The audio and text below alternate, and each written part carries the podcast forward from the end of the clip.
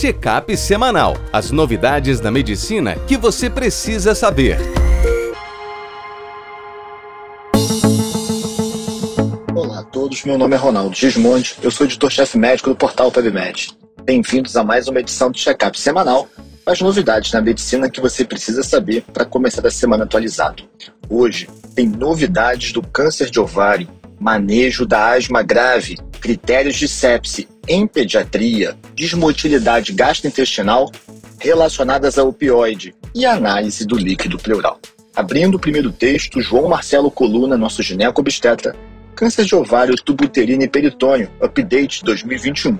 Então ele traz as principais novidades de um documento da FIO, da Federação de Gineco-Obstetrícia. Primeiro, que ela considera hoje o tratamento do câncer de ovário, da tubo uterino e do peritônio como uma mesma síndrome. Segundo, ela faz pequenas novidades no estadiamento. É, João traz isso para a gente no texto e eu recomendo quem quiser mais detalhes a consultar.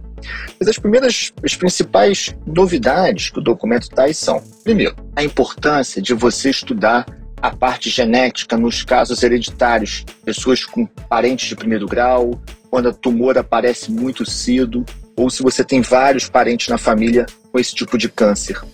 Em 20% dos casos, essa hereditariedade é importante e os genes BRCA1 e 2 se destacam, lembrando que são aqueles mesmos que aumentam o risco de câncer de mama. Segundo, apesar do uso de ultrassom transvaginal, a gente não tem ainda nenhum método de screening que seja capaz de reduzir a mortalidade e, por isso, a federação ainda não recomenda o screening universal. Nos casos cirúrgicos, quando é possível a cura é o ideal, mas se não, a cirurgia deve ser citorredutora, lembrando de incluir uma amostra da lavagem peritoneal, aspiração de líquido acítico e biópsia dos linfonodos das cadeias de drenagem.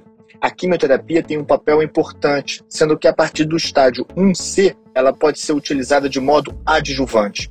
Mas a principal novidade é a manutenção pós-quimioterapia com os inibidores da PRAP, um medicamento que atua na via enzimática do BRCA. Hoje no Brasil a gente tem olaparib, ucaparib, niraparib e talazoparib.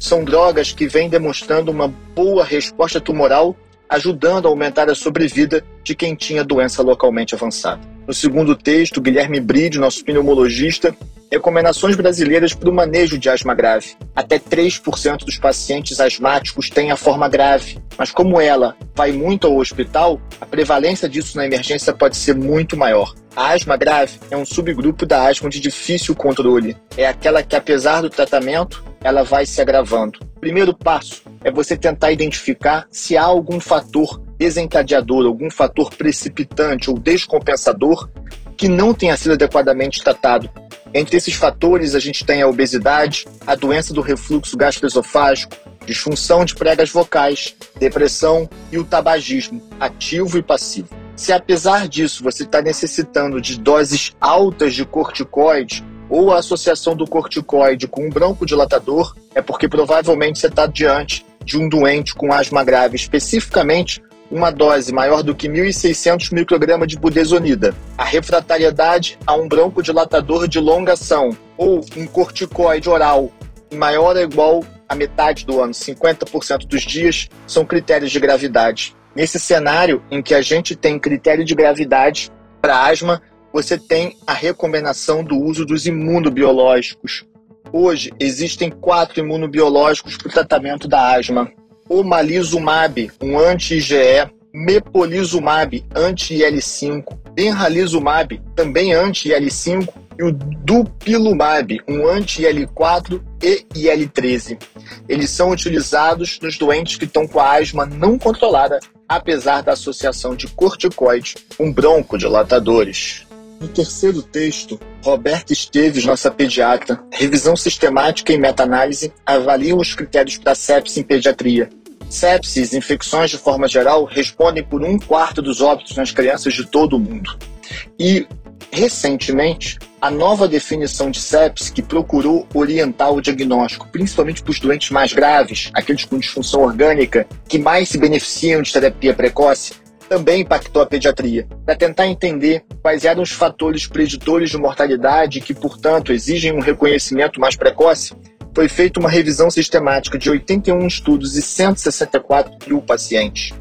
Em crianças com infecção, o nível de consciência, o estado hemodinâmico, a presença de comorbidades, especialmente as comorbidades oncológicas, a insuficiência respiratória com necessidade de ventilação mecânica, a necessidade de aminas vasoativas, plaqueta, fibrinogênio, procalcitonina e a disfunção de múltiplos órgãos foram os principais preditores de mortalidade. Portanto, uma criança com alteração em algum desses fatores é uma criança que tem uma infecção mais grave e uma maior chance de óbito. No próximo texto, Felipe Amado fala para gente, nosso intensivista, o impacto dos opioides na função gastrointestinal dos pacientes graves. O termo injúria gastrointestinal aguda, ele tem sido cada vez mais utilizado para mostrar que o intestino é um dos órgãos importantes também do funcionamento nosso e que frequentemente fica prejudicado no doente grave do CTI.